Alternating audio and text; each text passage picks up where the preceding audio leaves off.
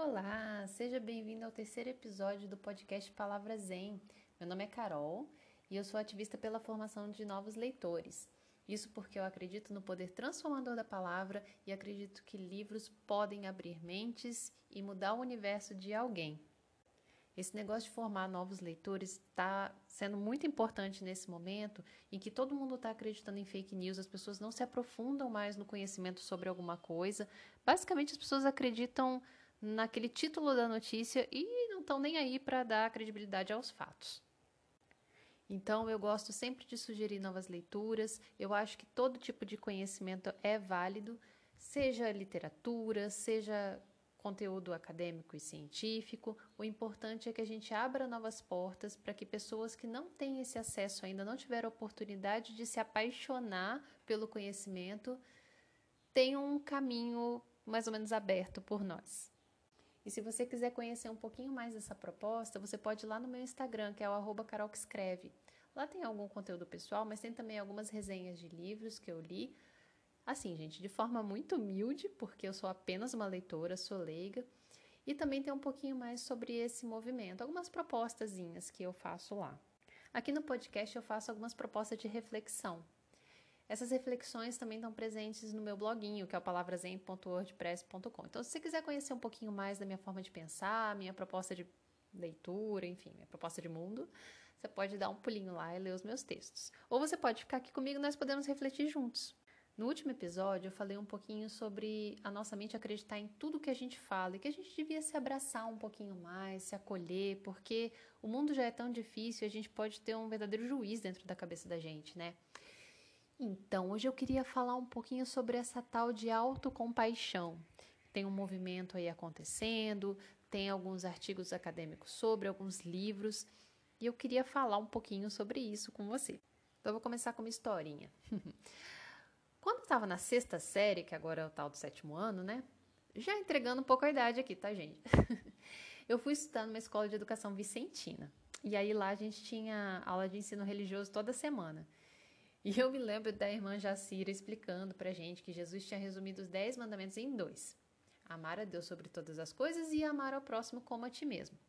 Bom, primeiro era fácil de interpretar, né? Amar a Deus sobre todas as coisas. Agora, essa parte do amar ao próximo como a ti mesmo, como a ti mesmo, tela azul total na minha cabeça.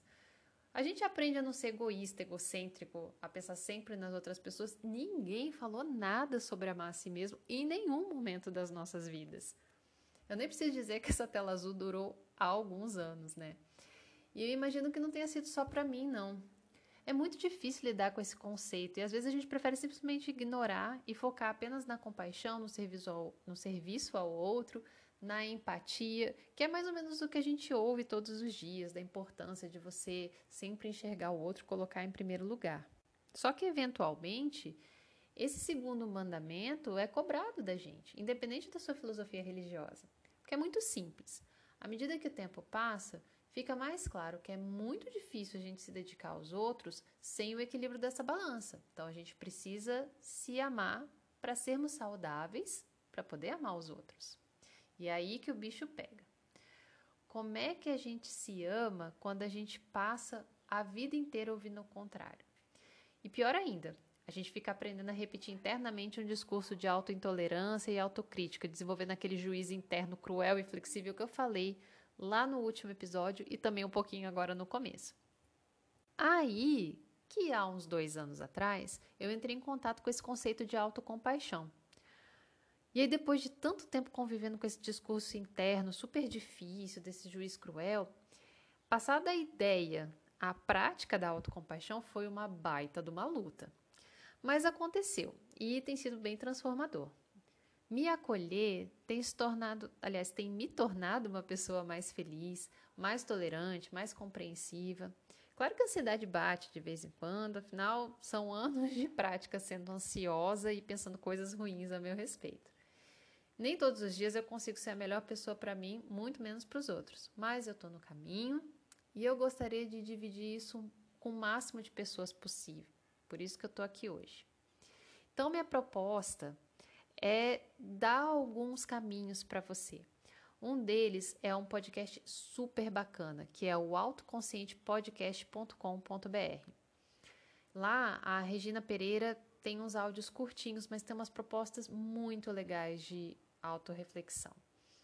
Tem uma outra galera também do Instituto TIE, que é o institutotie.com.br, que fala sobre se comunicar de verdade com os outros, é o que eles chamam de comunicação não violenta. E é muito bacana porque você começa a perceber que a sua forma de falar com o outro tem, muita tem muito a ver com a forma como você fala com você mesmo. E por último, tem o livro Autocompaixão, da Kirsten Neff, que também fala bastante sobre essa proposta. Ela estudou bastante o assunto e tem vários outros livros de outros autores que você pode encontrar aí nas plataformas de venda digital ou mesmo nas livrarias, que é preferível, né, gente? Vamos sustentar as livrarias pequenas. Isso é muito importante, ainda mais nos dias de hoje. Então a minha reflexão é: não é fácil. A gente não aprendeu desde pequeno a se amar. É possível que a gente tenha ouvido coisas bastante cruéis dos nossos pais, não porque eles queriam o nosso mal, mas porque eles queriam formar pessoas com caráter forte. Mas ainda está em tempo, gente. Vamos nos acolher, tenta buscar um pouquinho desse conhecimento. Aqui eu estou só refletindo sobre, mas tem um pessoal que está fazendo um conteúdo bem bacana. E não deixe de se acolher, porque é ainda mais gostoso cuidar do outro quando a gente cuida da gente. E isso pode ser muito desafiador. E é isso, gente. Fica a dica, fica a reflexão. Eu espero que esse conteúdo tenha sido bacana para você, tenha trazido um pouquinho mais de conhecimento e um pouquinho mais de autoacolhimento. Se você quiser dividir os seus pensamentos sobre tudo isso, você pode mandar um e-mail para mim no mariacarolinazen@gmail.com ou você pode deixar um comentário lá no meu Instagram, que eu falei no começo do episódio, arroba Carol que escreve. E que você tenha um dia muito bom, uma semana melhor ainda, com muito autoacolhimento e muito amor no coração.